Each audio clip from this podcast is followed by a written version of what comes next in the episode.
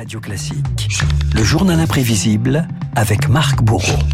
Marc, la guerre en Ukraine, c'est aussi euh, la guerre de l'énergie. On en parlait à l'instant avec Dominique Moisy. Les États-Unis et le Royaume-Uni ont lancé un embargo sur le pétrole et le gaz russe. L'Europe, de son côté, cherche encore la riposte, mais s'inquiète hein, d'une flambée des prix incontrôlée, ce qui ravive un douloureux souvenir, les grandes crises pétrolières des années 70. Et là encore, Renault, tout démarre par un conflit 1973, la guerre du Kippour, Israël contre plusieurs pays arabes. Pour répliquer au soutien occidental à l'État hébreu, les pays de l'OPEP réduisent la livraison de pétrole et font grimper les prix. Les cours du baril sont multipliés par 4 et les stocks s'amenuisent.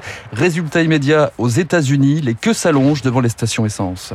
Il est habituel maintenant de voir les Américains amener du travail non pas à la maison, mais dans la voiture. Dernière histoire à la mode de Johnny Carson, il est interdit de faire la cuisine dans son automobile. Bienvenue dans l'ère du rationnement et des économies d'énergie. Les États-Unis inventent la circulation alternée et un slogan. Please, don't be foolish. Traduction, ne soyez pas trop gourmand en essence, consigne similaire en Europe où là encore les États prennent des mesures sans précédent. Ils étaient deux seulement la semaine dernière, ils seront sept demain les pays qui ont interdit la circulation le dimanche. La Hollande et la Belgique avaient été les premiers, demain ce seront l'Allemagne de l'Ouest, le Luxembourg, le Danemark, la Suisse, le Liechtenstein. En France, le gouvernement tente d'abord de retarder la hausse des prix par des mesures de soutien, mais le 31 décembre 73, le président Pompidou prépare déjà les esprits et surtout les portefeuilles. Nous faisons appel avant tout à cette vertu traditionnelle, paraît-il, du peuple français, qui est l'esprit d'économie. Et mon Dieu, nous arriverons bien, je l'espère, à surmonter les difficultés. Ils ont le pétrole, mais c'est tout. On a les cailloux, on a les bijoux, on a les bignous.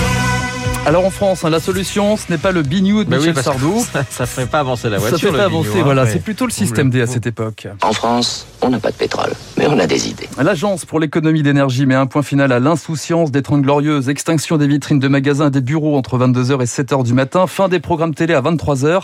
Les automobilistes sont aussi appelés à lever le pied, 90 km heure sur les routes, 120 sur autoroute. Si ça peut nous permettre d'aller plus loin sur le pétrole, euh, c'est valable. C'est une vaste imbécilité. C'est bien une nouille qui a pondu ça. C'est un type qui va pas souvent en auto, ça se voit. Et c'est aussi le retour de l'heure d'été. Je Il a vois- l'air vous très sympathique cet automobiliste. hein. C'est le retour de l'heure d'été aussi, Renault. Les Ouais. Français remontent leur pendule, vous savez bien, deux fois par an à partir de 1976. Économiser l'énergie coûte que coûte. Même le journal télévisé se lance dans des exercices pratiques. C'est maintenant que nous allons agir ensemble pour vérifier quelque chose. En 77, Roger Giquel lance l'opération Extinction des feux aux 20h de TF1. Il appelle les téléspectateurs en direct à éteindre leurs lumières inutiles. Attention, 1, 2, 3, éteignons les lumières. Qu'est-ce qu'on voit maintenant Eh bien, à l'EDF c'est très net. L'aiguille a dépassé le zéro, c'est-à-dire l'équilibre production-consommation. Nous sommes à 150 milliers de kilowatts. C'est l'équivalent de la consommation d'une ville comme Nice. Vous voyez que ce n'est pas du tout, du tout négligeable. Passer le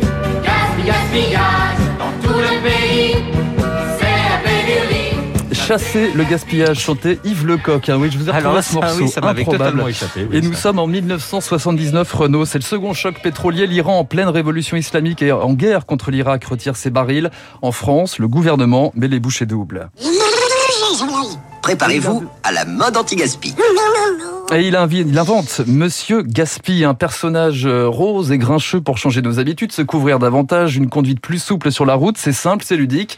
Même le ministre de l'Industrie de l'époque, André Giraud, tente de garder le moral. L'austérité ne signifie pas forcément la tristesse. Mais est-ce que ce n'est pas une goutte d'eau par rapport à tout ce que dépense l'industrie, par exemple? C'est avec des gouttes d'eau qu'on remplit les barrages. Valérie Giscard d'Estaing n'a en revanche pas vraiment le, le cœur à rire, hein, car le président de l'époque cherche surtout des alternatives au pétrole à mise tout, non pas sur les barrages, mais sur l'atome. La France est un pays qui n'a pas d'énergie. L'énergie nucléaire, c'est une forme de substitution. D'autre part, il faut savoir que même l'énergie pétrolière, à partir de la fin de notre siècle, va commencer probablement à décroître. Et depuis cette crise pétrolière, la part du pétrole a baissé de moitié dans notre consommation. La France n'en est pas à l'abri toutefois d'une autre crise énergétique.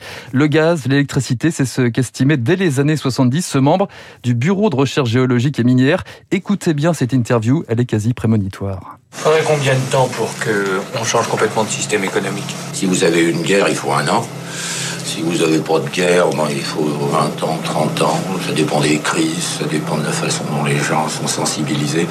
En tout cas, entre le monde que nous avons actuellement et celui que nous aurons d'ici 20 ou 25 ans, il y aura des différences absolument considérables. 50 ans plus tard, le grand soir énergétique a-t-il sonné ou allons-nous continuer à garder le doigt sur l'interrupteur? Ce sera tout l'enjeu du sommet européen prévu demain à Versailles. Merci Marc. Eh bien, tout éteindre sauf Radio Classique. Pourquoi pas? On va lancer l'idée. Alors là, on fera un taux d'écoute absolument record. Il n'y aurait qu'une seule radio, c'est Radio Classique. Et vous entendrez euh, Marc Bourreau, évidemment, dans son journal imprévisible. Merci Marc pour cet excellent journal, comme tous les jours, j'allais dire. Il est 7h54. Dans un instant, nous allons retrouver eh bien l'excellent David Barrault et son